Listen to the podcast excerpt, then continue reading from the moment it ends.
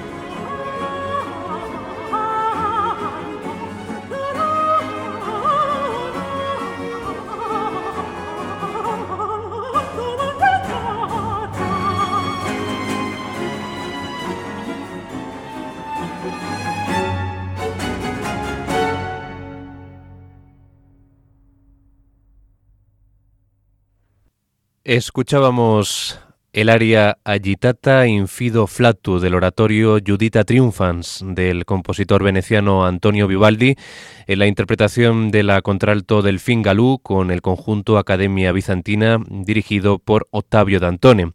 Así hemos comenzado en esta noche en clave de Dios, el programa de la música sacra en la radio de la Virgen, en Radio María y hoy les vamos a proponer un viaje por la música barroca italiana y en especial por aquella eh, que tiene más relación con la ópera italiana, ya que la música de contenido litúrgico que se hacía en esta época de la música tenía muchas similitudes con cómo eh, se trataba a la voz y al acompañamiento instrumental en el arte mm, de la ópera. Y hemos comenzado con esta obra representante de el oratorio a la italiana, en el caso del cura pelirrojo Antonio Vivaldi, un oratorio que nos cuenta la historia de Judith, eh, con texto en latín, y que nos habla de la joven eh, judía Judith que liberó la ciudad de Betulia del asedio de los asirios dirigidos por Holofernes. Esta obra fue escrita para festejar la victoria de la República de Venecia sobre los turcos en la isla de Corfú en 1716. Y esta obra mm, revela una riqueza inhabitual en su instrumentación y sus timbres, con una gran variedad evocadora de contrastes, de afectos y de expresiones. Pues esta va a ser la invitación que hoy desde este programa de música sacra en clave de Dios les eh, damos a todos ustedes para que nos acompañen en este recorrido por algunas de las composiciones que se escribieron durante la época barroca eh, dirigidas a mm, diferentes propósitos litúrgicos y con diferentes configuraciones eh, formales, podemos decir, y también lo hacemos eh, acompañados de este disco que ha publicado el conjunto Academia Bizantina dirigido por Ottavio D'Antoni y con la participación de la contralto francesa Delphine Galú. Tras Judita Triumphans nos vamos ahora a acercar al compositor eh, Nicola Pórpora, del que estamos eh, conmemorando en este 2018 el 250 aniversario de su fallecimiento en 1768. Había nacido en torno a 1686. Y vamos a escuchar una de sus obras eh, en latín también, en esta lengua litúrgica, con el motete Improcella sine stella que comienza con estos versos, in procella sin estel lavado errando.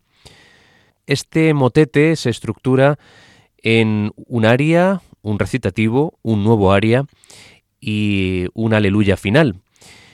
La influencia de la ópera italiana en esta obra es evidente, ya que Pórpora fue uno de los grandes operistas del momento. Y este motete pues tiene muchas similitudes también con eh, lo que es la cantata. Parece que existía una delgada línea roja que separaba a ambos géneros y los dos estaban inspirados obviamente por los cánones, las pautas, las formas de composición operísticas, siempre tan ligadas a los afectos barrocos que también se manifiestan en la escritura de esta mm, obra, de este motete Improcella sine stella. Pero en cierta medida en esta obra encontramos una excepción a la regla, digamos, em, de invasión operística de todos los géneros en el barroco, ¿no? Ya que eh, esta composición ofrece a Pórpora, en su variado texto en latín, la oportunidad de mostrar eh, su experiencia y habilidades a la hora de manejar la voz, en este caso la voz solista, ya que lo que vamos a escuchar durante todo este programa son composiciones para voz sola y acompañamiento instrumental. Y esas habilidades eh, se manifiestan aquí tanto en los estilos, digamos, más virtuosos, ligados a, a las grandes estrellas, a las grandes élites operísticas del momento, los castrati, que hacían furor en los escenarios de ópera italiana, y también el estilo, digamos, más expresivo, ¿no? más ligado a lo que es netamente los afectos barrocos. Pues les dejamos ya con este motete Improcella sine estela, estructurado en cuatro movimientos, de Nicola Pórpora en la interpretación de Delfín Galú, contralto, con el conjunto Academia Bizantina que dirige Ottavio D'Antone.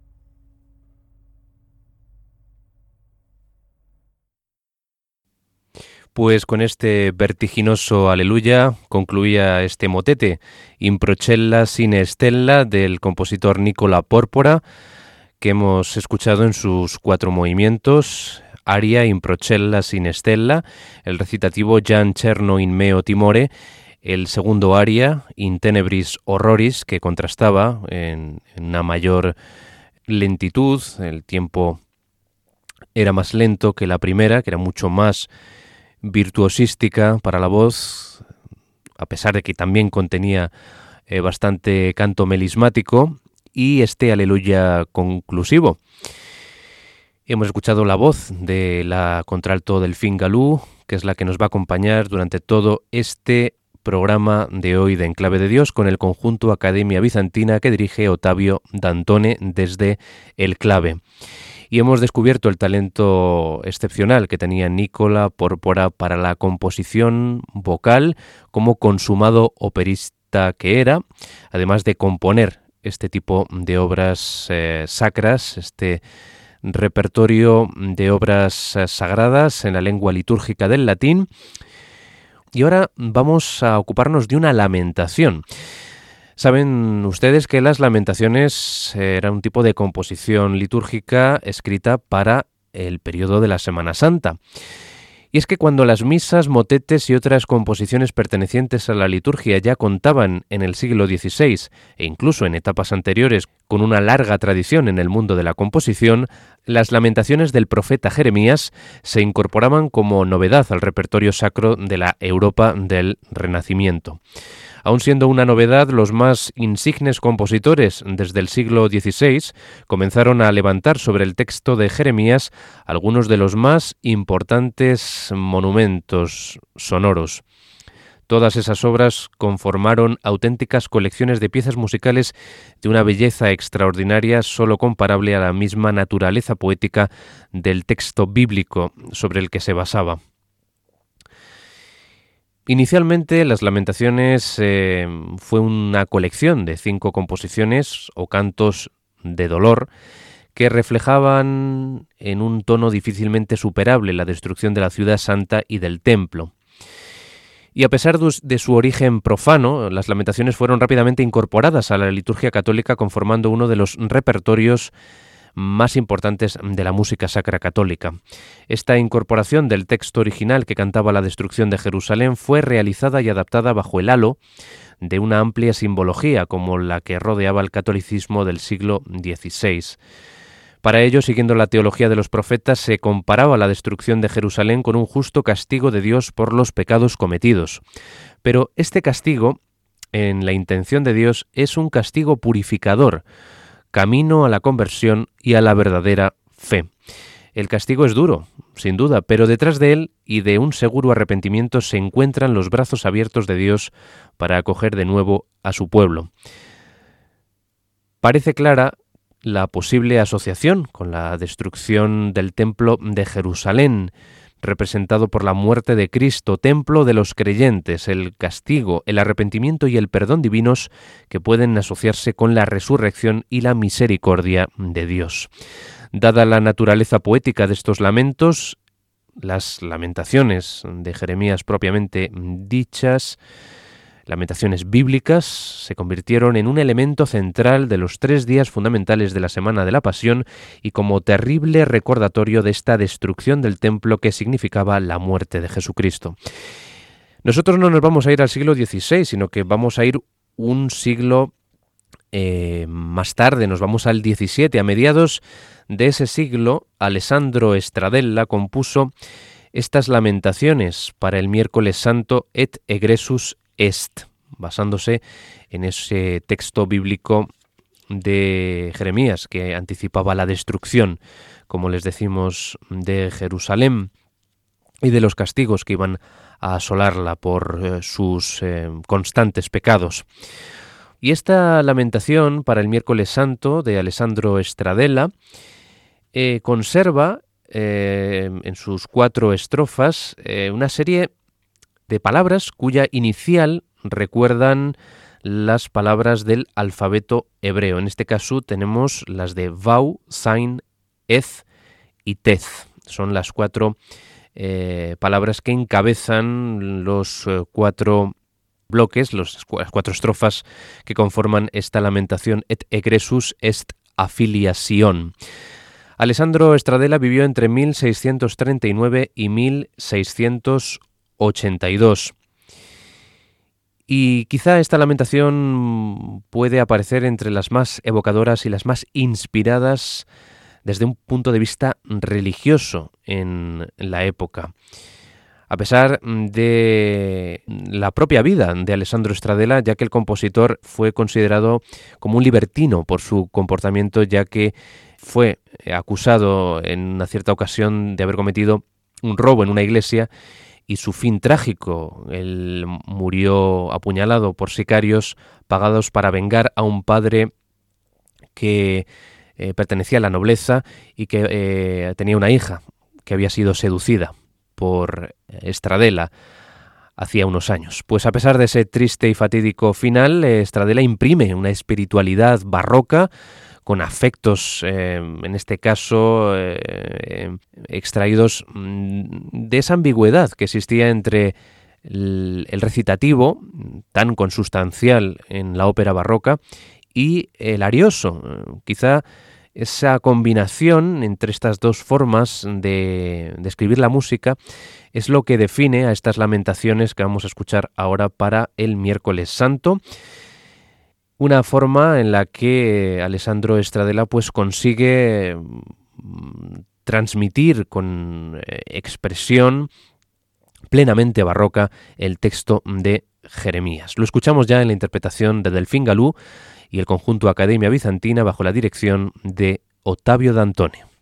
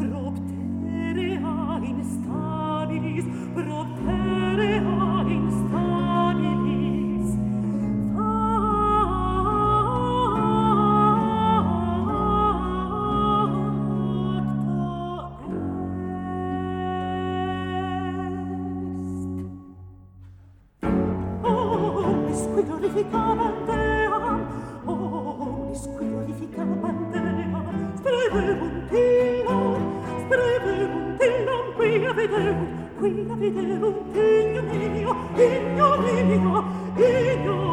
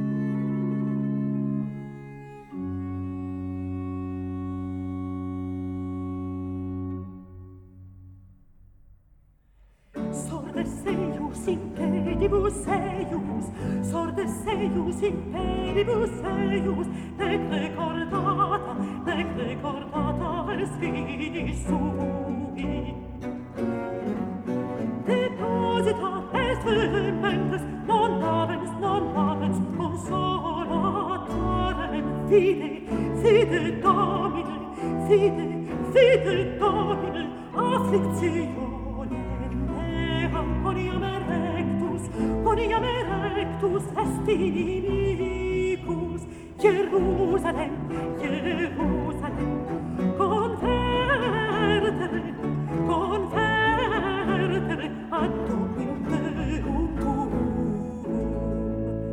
Jerusalem, Jerusalem, Jerusalem, convertere, convertere, convertere, convertere ad Domine Deum tuum.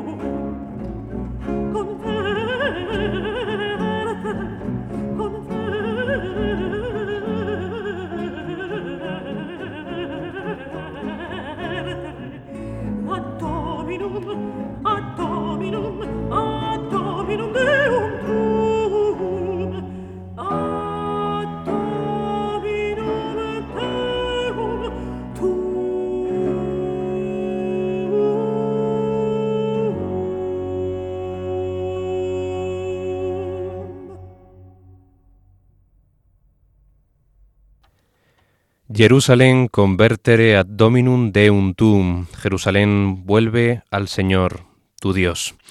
Así concluye esta lamentación para el miércoles santo et egresus est affiliación del compositor italiano Alessandro Stradella, que hemos escuchado en la interpretación de Delfín Galú una vez más, la contralto francesa con el conjunto Academia Bizantina que dirige Ottavio D'Antone y hemos eh, podido ver todo ese rango de afectos y expresiones que conseguía Estradella para mostrar esa amargura del texto original de las lamentaciones del profeta Jeremías con recursos netamente de la época, claro, con eh, ese recurso del recitativo y del arioso, con alguna incursión, digamos, más instrumental, eh, tipo ritornello.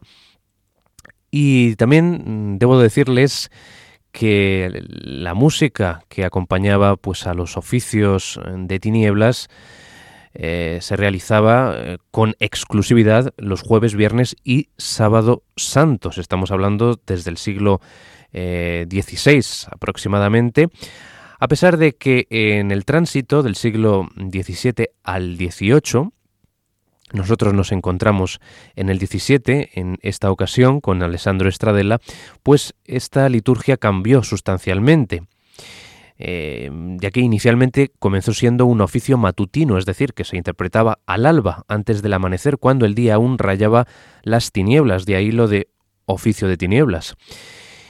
Pero en ese tránsito del 17 al 18, los oficios o lamentaciones fueron trasladados al caer la tarde, con lo cual se adelantaban un día, comenzaban el miércoles santo, para acabar el viernes. Y es en esta época, en Italia, en Francia también, con eh, los famosos eh, oficios, eh, las lamentaciones de, de Charpentier, pues cuando se cambió un poco pues esa forma de em, acompañar la liturgia con música y las lamentaciones se comenzaron, por lo tanto, el miércoles santo.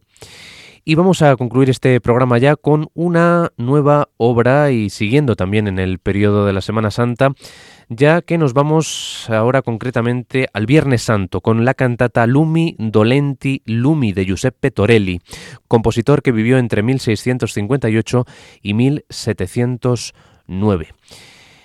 En este caso nos encontramos con otra modalidad más. Pasamos eh, del motete a la lamentación y ahora a la cantata. Y como cantata netamente italiana que es, esta Lumi Dolenti Lumi abandona el latín y opta obviamente por la lengua italiana.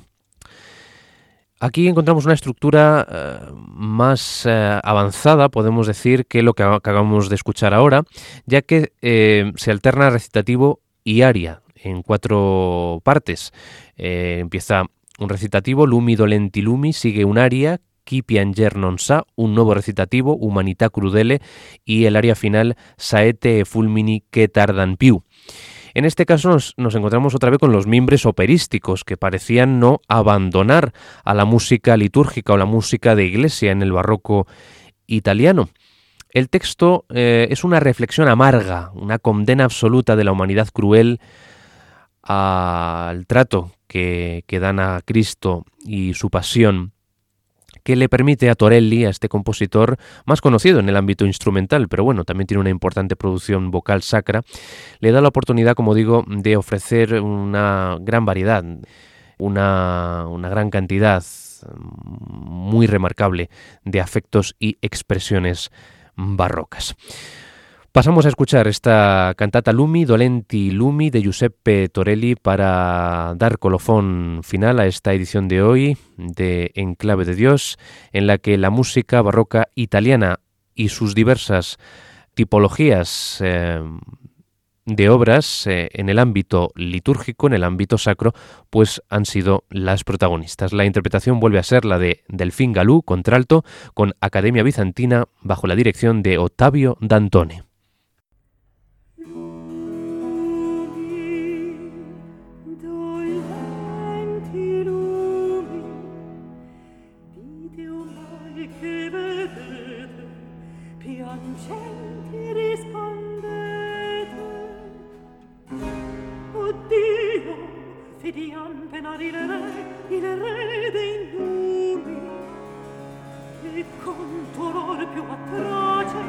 İl fiore di Nazaret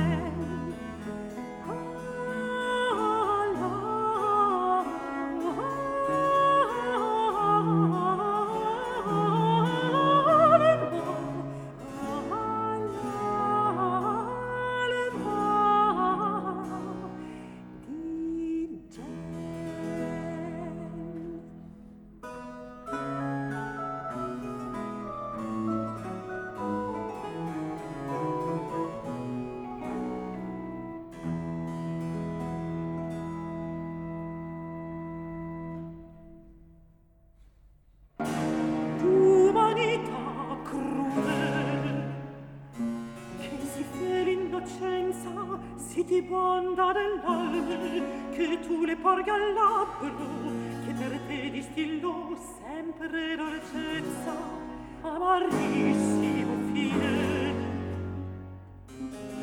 E ti fe la clemenza chiamando tua salvezza oltraggiarla tu vuoi con tanta asprezza. Hai pur barbaro il cuore se compensi con l'odio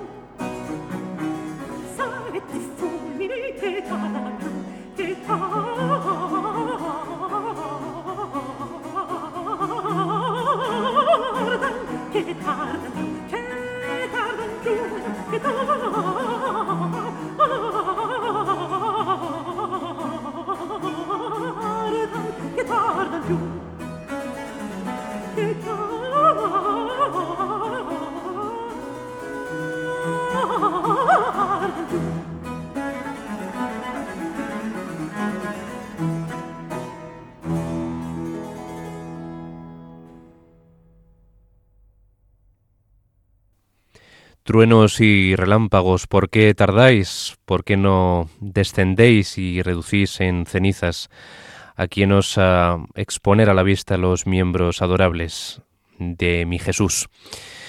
Así podríamos traducir este texto final del aria conclusiva Saete e fulmini que tardan più de la cantata a voz sola para el Viernes Santo Lumi Dolenti Lumi de Giuseppe Torelli que toda ella, a través de sus cuatro movimientos, es un ejemplo maravilloso de toda la retórica barroca, de cómo esa retórica se pliega al texto, en este caso con la influencia preponderante de la ópera italiana, ya que aquí encontramos esa alternancia tan típica de este género teatral en el barroco de recitativo y aria, con todo ese abanico, como decimos, ese amplio espectro de afectos y expresiones procedentes de esa misma retórica de la maravillosa época que nos ha acompañado hoy en este programa de Enclave de Dios en Radio María, el barroco.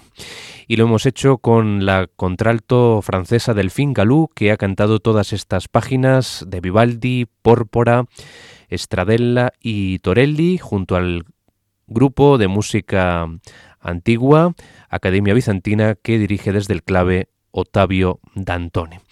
Espero que todo este catálogo de obras realmente desconocidas del periodo barroco haya sido de su agrado, que hayan disfrutado con todas estas tipologías diversas y variadas de la música sacra, unas más ligadas a la tradición netamente eh, litúrgica, católica y otras pues con esa omnipresencia del género de la ópera italiana.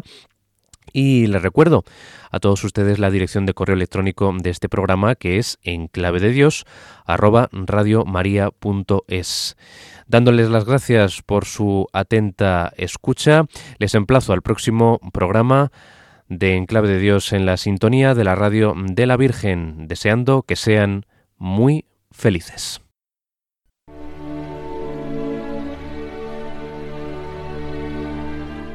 Y así termina Enclave de Dios con Germán García Tomás.